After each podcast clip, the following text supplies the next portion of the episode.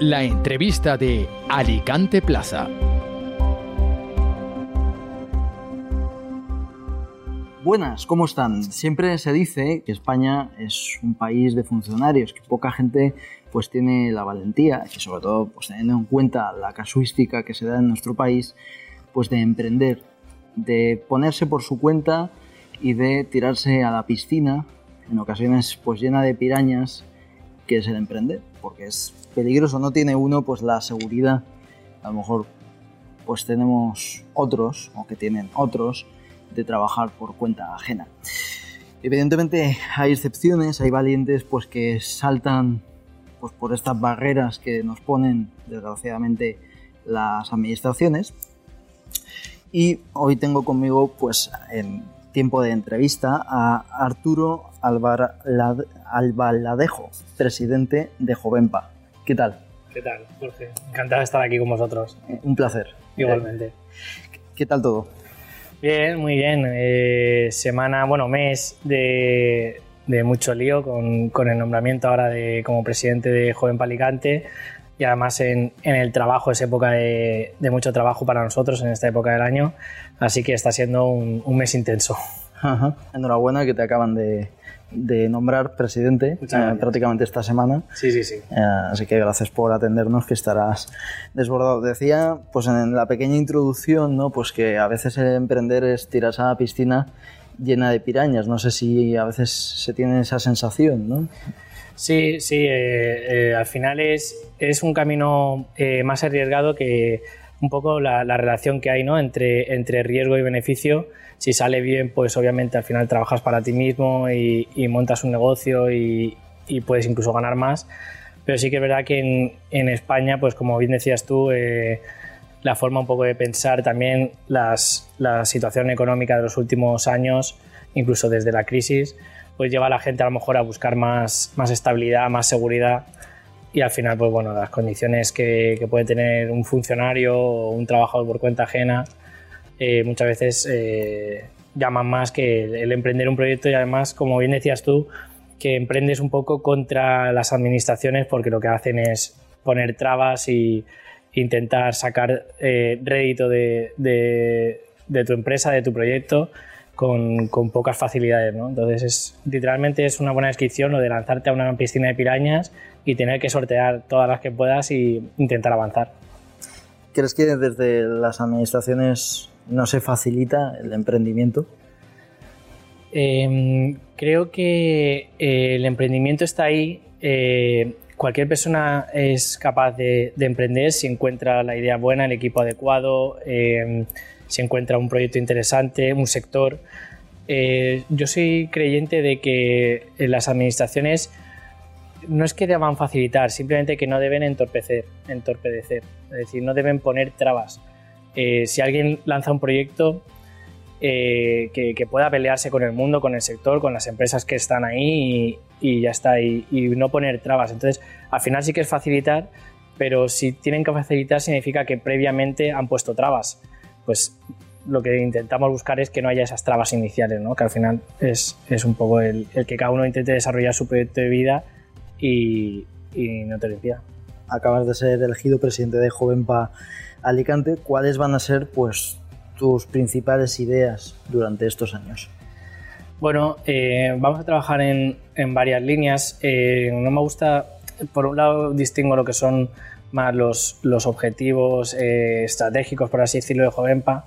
El, objetivo principal de, de, Jovenpa, tanto Alicante como, como creo que bueno, de, el resto de comarcales, aunque habría que, preguntárselo al, resto de presidentes, es un poco el que Jovenpa sea la asociación de, jóvenes emprendedores y empresarios y, que ayude a, o sea, que cuyo objetivo sea ayudar, eh, respaldar, apoyar y dar facilidades, dar conocimiento, dar formación, eh, proveer de reacciones, contactos a, todo joven empresario de, la provincia. ¿no?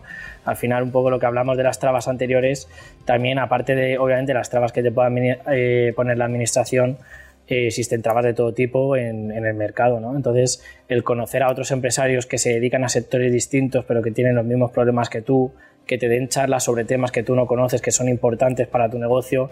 Creo que todo ese tipo de ayudas es buena eh, son buenas y, y, Jovenpa pues va a estar ahí siempre para, para apoyar y, y, potenciar que cada uno su proyecto lo lleve lo más lejos posible. Se podría decir que Jovenpa, ¿no? por lo que dices, ejerce un poco como una especie de grupo de apoyo ¿no? en esta carrera de fondo, pues que es emprender. ¿no? Sí, sí, totalmente. De hecho, eh, vamos, eh, así comentándolo como anécdota, hay un grupo de, de, WhatsApp, por ejemplo, de todos los asociados y cuando alguien necesita algo, pero necesita algo me refiero a contactar con un proveedor de un sector determinado, pero oye, necesito un carpintero, necesito a alguien especialista tal, o necesito a alguien que conozca a tal persona en tal empresa o en tal administración por este trámite que, que, que tengo entre, encima de la mesa.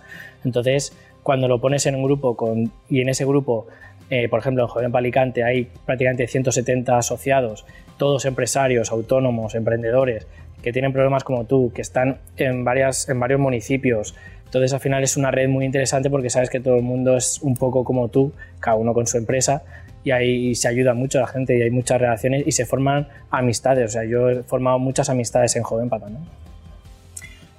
¿Por qué diste el paso de involucrarte en, en Jovenpa? Lo pregunto, parece es una cosa a veces obvia, pero no todo el mundo da el paso, ¿no? Hay gente que emprende que a lo mejor prefiere estar por su cuenta y estar como una isla y no quiere, pues precisamente lo que hemos dicho, ¿no? Ese grupo de apoyo o ese networking que siempre es importante. ¿Qué te llevó a ti a dar el paso? Bueno, eh, yo llevo en Jovenpa ya bastante tiempo. Eh, los últimos dos años he estado como vicepresidente con, con Alfonso Calero, que era el presidente. Y, y, la verdad que, que, a mí la actividad, el que me conoce lo sabe, la actividad de asociaciones y, y de relaciones y networking siempre me ha gustado. Eh, me parece que es muy interesante conocer a, a, a, cualquier persona que, ya no que sea empresaria, sino cualquier relación, eh, siempre te puede aportar, puedes aprender de cualquier persona. Y bueno, en una asociación de empresarios eh, veo interesante el el potenciarla eh, para ayudar al máximo posible. Obviamente cada uno tiene su negocio, yo de hecho también trabajo y todo eso.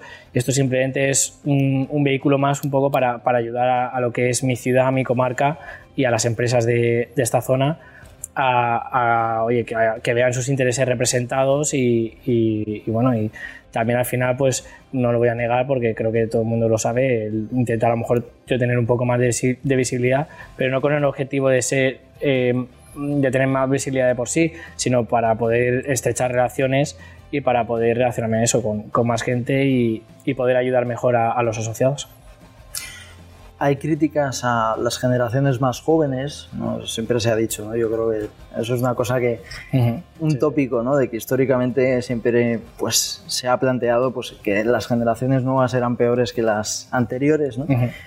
¿Crees que la existencia de asociaciones como Jovenpa pues, pone como una excepción o rompe pues, ese mito?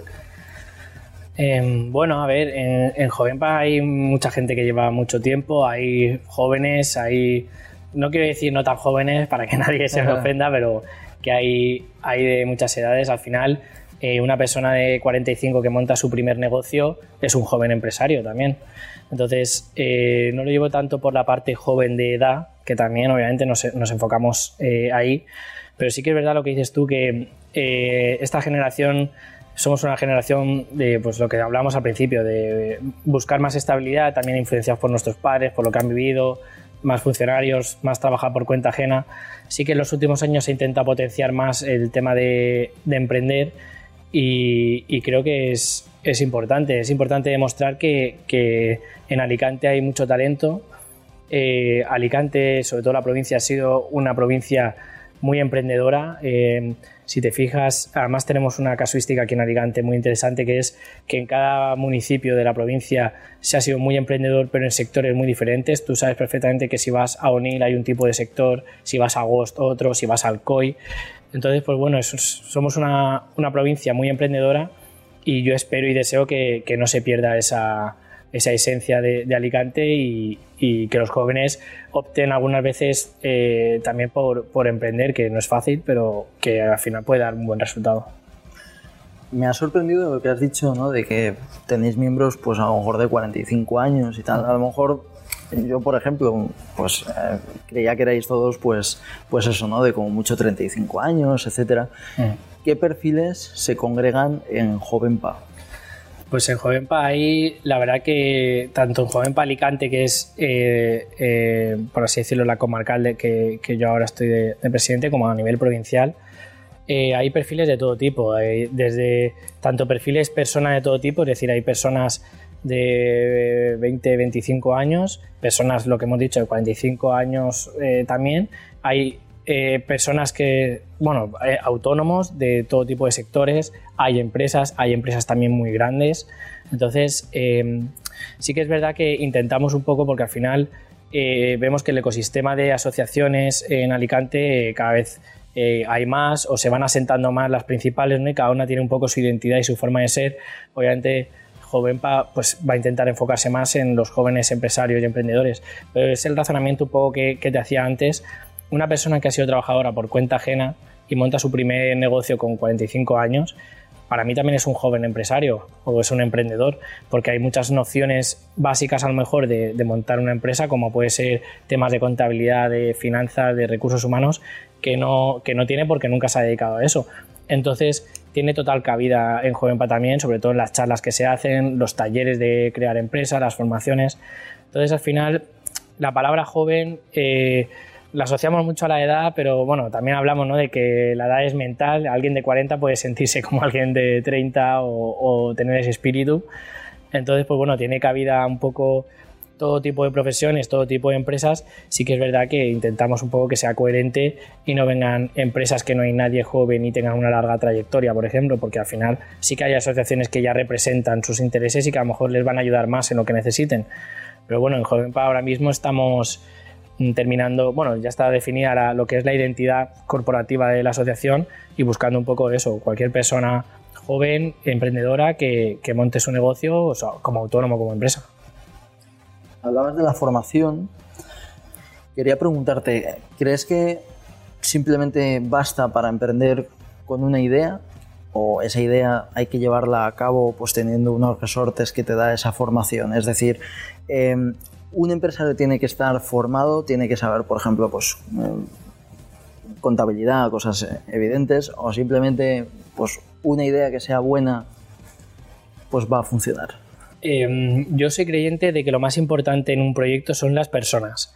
Entonces, creo que em, hay personas hechas para emprender, eh, luego hay personas pues, en la media, por así decirlo, que podrían emprender y, les podría salir bien. Y, luego también, obviamente, hay personas que no sirven para emprender, o sea, como cualquier negocio o cualquier cosa, no, no todo el mundo vale para, para, todo. Creo que lo más importante es las personas y sobre todo si es un proyecto nuevo, el equipo que se dice fundador, quién lo monta eh, y qué perfil tiene y qué capacidad tiene. Obviamente, si sabes de, determinados aspectos es, bueno, pero si alguien es bueno emprendiendo porque conoce mucho un sector o porque tiene una habilidad comercial muy buena, etcétera, al final, si tú no sabes de contabilidad, eh, tu proyecto va a salir adelante si es una buena idea en un sector eh, adecuado, etcétera. Si no sabes tú de contabilidad, puedes contratar a alguien que sepa de contabilidad, derivarlo en un asesor. Es decir, obviamente eh, el ir haciendo te va a dar experiencia. Es decir, el primer año a lo mejor no sabrás de contabilidad, pero el segundo año, si aguantas y va todo bien, sí que ya sabrás las nociones. la clave es qué persona, de qué personas te rodeas. Eso para mí es lo más importante en cualquier proyecto. ¿Qué crees que es lo que marca la diferencia de un empresario, no me gusta esta palabra, ¿no? porque el éxito es relativo siempre, pero ¿qué marca la diferencia entre un empresario exitoso y otro, otra palabra que no me gusta, otro que ha fracasado. ¿no? ¿Crees que a veces, ¿no? por lo que he hablado con muchos empresarios, pues siempre me dicen una cosa, que lo que marca la diferencia, quiero saber si tú estás de acuerdo, es la constancia. Coincido totalmente. De hecho, eh, una de las cosas que, bueno, hay dos, dos, hechos que no me gustan eh, de la sociedad española, que es por un lado la mala imagen que tiene el empresario, y luego, por otro lado, la imagen que tenemos todos del fracaso aquí en España.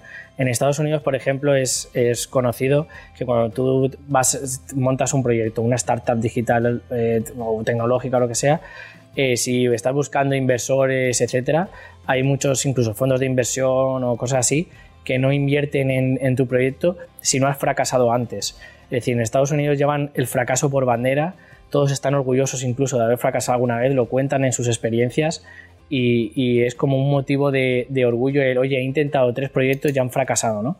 Aquí en España es completamente al revés. Si alguien intenta montar algo y fracasa, eh, se le ve como literalmente el significado feo de la palabra de fracaso, de es un fracasado porque ha intentado esto y no le sale.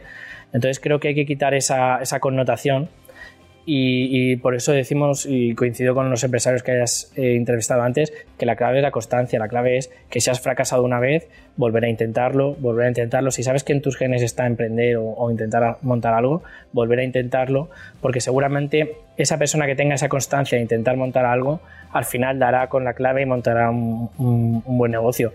Yo conozco gente de que ha montado tres, cuatro cosas, las tres, cuatro cosas a lo mejor fueron bien durante un tiempo y luego por lo que sea acaban yendo mal y son personas que a lo mejor tienen tres, cuatro experiencias de, haber cerrado empresas, pero yo con ellas me iría al fin del mundo, porque sé, que son personas luchadoras, personas que emprenden, personas que si hay un proyecto van a darlo todo, y eso es súper importante en, en el concepto de emprender un negocio.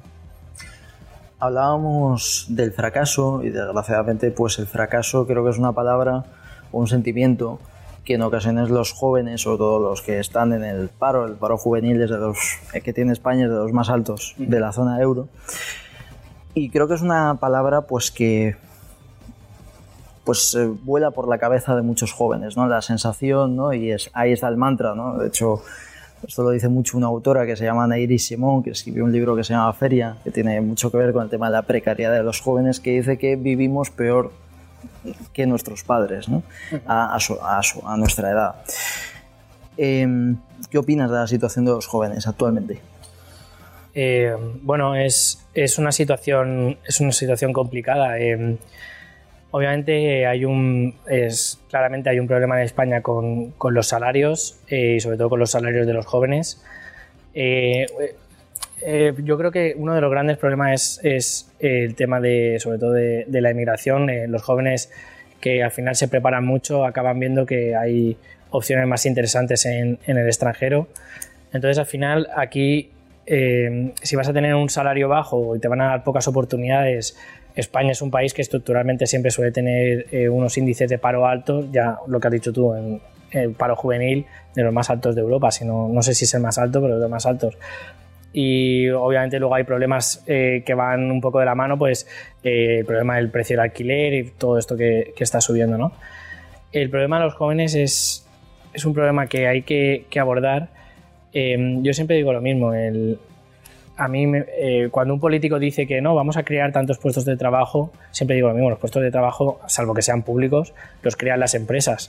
Tú a lo mejor como político puedes incentivar o ayudar o intentar generar que se creen esos puestos de trabajo, pero no van a crearlo. Entonces, creo que la medida sería un poco eh, buscar un poco eh, esa facilidad a las empresas a querer crecer, a querer contratar. Yo siempre lo digo, no conozco un empresario decente que no, que no tenga ganas de contratar gente en el sentido de si tiene que contratar a 10 personas más significa que está yendo bien el negocio. O sea, todos los empresarios que conozco quieren contratar a personas. Entonces, eh, lo que pasa es que deben darse las situaciones para, para, ello. Los jóvenes no lo tienen fácil, muchos buscan la solución, pues al final en lo que hemos, lo que hemos hablado antes, ¿no? Es importante la estabilidad, nuestros padres obviamente eh, pues eh, inciden mucho en eso, en ah, vas a salir de la carrera, no, no, tienes trabajo, que también obviamente lo que se habla muchas veces de la historia que nos cuentan, que nos han engañado de tú haces el pack completo de instituto, colegio, bachiller, selectividad, universidad y vas a salir de ahí vas a tener trabajo asegurado. Eso ya se ha demostrado que no es así. Hay gente que sin, grados universitarios le va fenomenalmente y, hay mucho paro entre graduados. Entonces, yo creo que cada uno debe seguir un poco su destino, no tener tanto miedo al fracaso. Eh, al final, por ejemplo, España, una de las cosas buenas que tiene es las redes familiares que existen. Tú sabes que si vas a fracasar siempre vas a tener tu red familiar, tus padres, tu, tu familia alrededor que te va a apoyar. Entonces, que se intente perder ese miedo, pero insisto también un poco con lo que he comentado antes, que no todo el mundo vale para esto. No, no, tampoco me gustaría que ahora se potenciase que cualquier persona puede emprender. Si hay para juvenil, pues que todo el mundo emprende y tal, porque obviamente es un camino muy duro, se quedan muchas empresas por el camino, mucha gente por el camino debiendo dinero y hay que tenerlo claro. Justo te iba a preguntar, ¿no? Si pues este paro juvenil, siempre se dice que si uno no encuentra trabajo, a lo mejor tiene que crearlo. ¿Crees que no sería una alternativa, pues por ejemplo, que hubiese pues una gran renuncia, como por ejemplo está viendo en Estados Unidos a trabajar por cuenta ajena, y a que hubiese pues una eh, lluvia de emprendimiento?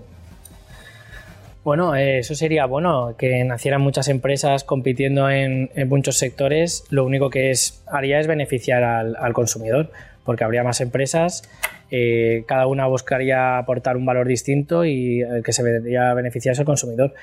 Insisto en que no todo el mundo está hecho para, eso, pero sería bueno el, que surgieran cada vez más empresas. Eh, no veo la situación de España como la de Estados Unidos. En Estados Unidos hay un paro muy, muy bajo y al final eh, hay mucha rotación de, trabajadores. Si alguien se va, sabe casi prácticamente que puede encontrar trabajo rápidamente de, lo suyo. Aquí en España, dejar un trabajo o incluso dejar de ser funcionario para montar un proyecto tiene que ser alguien que lo tenga muy claro o que tenga mucha ambición. Sí que es verdad que España es un país mucho más conservador que el resto de, países y, eso obviamente pues eh, influye en todo, también en el tema de emprendedores. No veo creo que no va a pasar a corto plazo que haya una gran renuncia, como está diciendo Estados Unidos, que sí que sé que se está dando, sobre todo en empresas tecnológicas, etcétera. Pero bueno, ojalá más gente emprenda y, se fomente eso, sobre todo en universidades, incluso en institutos, etcétera, porque al final nos beneficiaríamos todos. Has dicho una cosa, eh, que es que no todo el mundo vale para emprender. ¿Qué crees que debe tener pues, una persona para emprender? ¿Qué actitud tiene que tener? ¿no? Porque será más cuestión de actitud que otra cosa. Sí, es, es que emprender, todo el mundo piensa que emprender es montar una startup tecnológica y competir con Facebook y no, no, emprender es una persona que es, fontanero y monta su, su, propio negocio, cualquier tienda de barrio es un emprendedor, es decir, hay muchas formas de emprender, no todo tiene que ver con la parte tecnológica, digital, de rondas de inversión, etcétera, ¿no? Entonces, eh, al final, una persona que, monta una peluquería y le va bien y por eso quiere montar la segunda tres calles al lado, porque sabe que así cogería más, más de su zona, de su barrio, etcétera, eso también es emprender y eso tiene, vamos, es, es igual de, válido. Eh, la actitud que debe tener una persona para emprender, yo creo que es eh, lo que hablábamos antes de la constancia un poco el no tener miedo al, fracaso, al, riesgo que conlleva, decir, saber que estás arriesgando, pero que el beneficio puede ser mucho mayor que si estás trabajando, que si, que si estás trabajando para alguien o para el Estado, en caso de ser funcionario. Y un poco yo siempre lo asocio a, la libertad, ¿no? Al final, eh, un emprendedor es, es, dueño de su tiempo. Eh, obviamente los autónomos somos esclavos, no dueños de nuestro tiempo, pero pero al final estás trabajando para ti mismo y, no hay mayor satisfacción de que trabajar para ti mismo, eh, ponerte unos objetivos y, cumplirlos, ¿no? Y, ver que clientes confían en ti y seguir adelante y seguir luchando por tu proyecto. Eso es una cultura que no se tiene aquí mucho, pero que es lo que intentamos potenciar. Y, nada, pues al final, volviendo a la pregunta original, eh, las, las, características deben ser esas, constancia, actitud, eh, una buena idea, obviamente, en un, en un sector que, haya. El saber detectar una necesidad en un sector y tener una buena idea que cubra esa necesidad, es obviamente es interesante. Pues emprender simplemente poniendo lo que hablamos, una peluquería, pero indirectamente esa, e, e, esa persona sabe que en esa zona o en esa manzana no hay una peluquería, entonces ha detectado la necesidad de que haya una peluquería ahí, la pone, por eso le va bien, es decir, cualquier emprendedor ha hecho muchos pasos de, los mismos que sigue un empresario los ha, seguido él. Y al final un poco es, eso, el espíritu luchador también. El otro día en un encuentro entre sindicatos y empresarios, pues los empresarios hablaban, ¿no? Hablaban los dos de que había un problema, sobre todo que había trabajos pues que la gente no quería, la gente joven no quería coger, ¿no? Como son los trabajos pues clásicos, ¿no? Zapatero, agricultor, etcétera y los empresarios lo achacaban a que vivíamos una sociedad subvencionada. ¿Crees que tiene que ver con lo que hemos dicho de la estabilidad? ¿Crees que eso quizá pues como que anestesie esas ansias de emprender de algunos jóvenes, de decir, oye, no doy el paso porque prefiero estar pues pues eso, subvencionado, ¿no? Con las ayudas, sobre todo, que hay ahora a los jóvenes. Eh, no creo que sea el único motivo o no creo que sea el principal motivo, pero sí que es eh, un motivo un motivo importante. Salió hace, hace unos meses la noticia de que el presidente de la COE propuso que la gente que estaba en paro y tuviese eh, una categoría profesional, es decir, tú obviamente tienes una formación, etcétera, si se le ofrecía un trabajo de su categoría profesional a través de los de, bueno, el SEPE que se llama ahora, y lo rechazaba, automáticamente dejaba de cobrar el paro, porque se entiende que no tienes derecho a paro si has, renunciado a algo que es adecuado para ti, obviamente siempre con, eh, eh, condiciones de convenio, etcétera, bien pagado, etcétera, ¿no? Y yo estoy a favor de, esa propuesta porque al final, eh, ¿qué sentido tiene que montemos un sistema de seguridad social, que haya parados, que haya gente aportando, que siempre nos olvidamos que los parados cobran porque está aportando él cuando él era trabajador y los actuales trabajadores, los autónomos, etcétera. Si es un sistema así de solidario, ¿qué dice de ti que cuando se te ofrece un trabajo adecuado a tus características lo rechaces para poder seguir cobrando una ayuda pública, ¿no? Entonces, eh, a esa persona se, se, la quitaría automáticamente. Luego, el tema de que haya trabajos que los españoles no quieran es algo que ahora con el paro que tenemos es, se ve más claro que no tienes a lo mejor cierto sentido, pero es algo que ha existido siempre. Es decir, nunca un, un español, pero a lo mejor ninguna persona, pero un español nunca ha querido trabajar en el campo o, por ejemplo, ha querido ser camarero. Siempre, obviamente, el negocio de la hostelería es, es muy duro para un camarero. Pero bueno, yo también eh, creo que eh, hay una frase que me gusta mucho, que a lo mejor es un poco aplicable, que es mejor hecho que perfecto. Entonces, si, tú estás en paro, debería valerte, estás buscando un trabajador de, o sea, estás buscando un trabajo de, tu profesión, pero mientras debería valerte a lo mejor ser camarero, que no, no, tienes por qué ser camarero de forma indefinida, sino mientras buscas algo de lo tuyo, camarero o cualquier otra profesión. La cosa es generar y aportar.